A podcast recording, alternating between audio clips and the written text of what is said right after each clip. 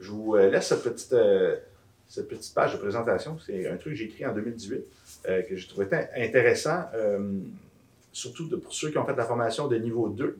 Quand on commence à jouer un peu avec l'invisible, les lumières, les couleurs, ces choses-là, qu'on modifie un peu la, perception du cerveau par rapport à, ces systèmes, il se passe des choses magiques des fois et, même quand on travaille avec le système émotionnel, il y a vraiment des choses qui se passent qu'on ne peut pas comprendre, puis que on, je crois qu'en tant qu'humain, euh, on crée une connexion vraiment spéciale avec les gens. Puis ça, c'est toute la beauté, je pense, de la, neurothérapie. Donc, les marqueurs du corps ne servent qu'à donner une preuve dans le monde physique sur la réelle magie qui s'opère pendant une intervention en thérapie intégrative à un niveau énergétique invisible par l'œil. L'échange entre le guérisseur et le demandeur se rapproche du divin entre écoute active et intention thérapeutique. Quand l'énergie se moule à la conscience, deux êtres sont transformés à jamais.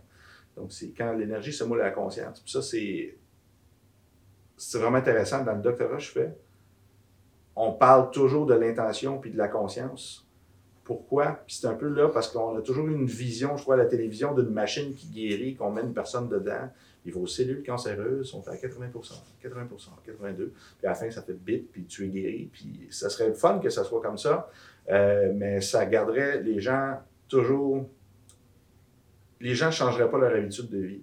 Ils resteraient dans, une routine, soit une relation euh, qui les rend malheureux, soit des modes alimentaires problématiques, ils ne feraient pas de sport, et ils, se foutraient un peu de leurs conditions. ça deviendrait un petit peu euh, quelque chose d'accessible pour une société élitique. Euh, des gens qui sont riches puis ont accès à, toujours guérir comme ça, de, cette façon-là. Puis, ça, c'est quelque chose qui me qui me fait peur. Pas que, je sais pas, moi-même, si je serais riche, je pense que c'est pas quelque chose qui m'interpellerait parce que je voudrais chercher la, condition, la source de, de mes mots. je trouve que malheureusement, la science s'en va vers un truc comme ça parce que c'est là que l'argent est. Puis, parler avec des gens, puis les connecter à leur passion, à ce qu'ils aiment faire, à leur donner des solutions de vie. Oui, il y a façon, je pense, de, bien vivre, puis de s'enrichir euh, avec ça, puis de vivre euh, collaborer, d'avoir des clients ou patients, peu importe.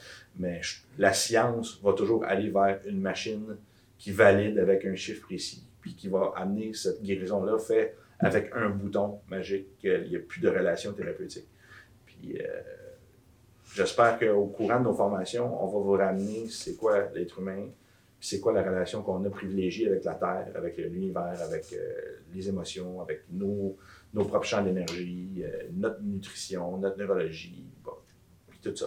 Parce que les tissus sont guidés par toutes les autres informations qui sont dans notre système, qui viennent en dehors du système aussi. C'est pas toujours quelque chose qui est. On est habitué en, médecine classique de toujours regarder le sang. Bon, qu'est-ce que le sang dit, mais après, euh, demanderont jamais euh, qu'est-ce que tu fais de tes journées, si tu es heureux, puis ça n'arrive pas. Là. Ça, faut aller voir un psychologue après, il faut aller voir un autre. Puis, finalement, personne ne connaît le corps. Ils connaissent juste des segments du corps, puis ils ne font pas les liens entre. Puis ça, c'est vraiment euh, ce que je veux léguer, en fait, euh, aux, neurothérapeutes, c'est cette vision-là euh, à, quatre dimensions, on peut dire, du corps humain. Alors voilà.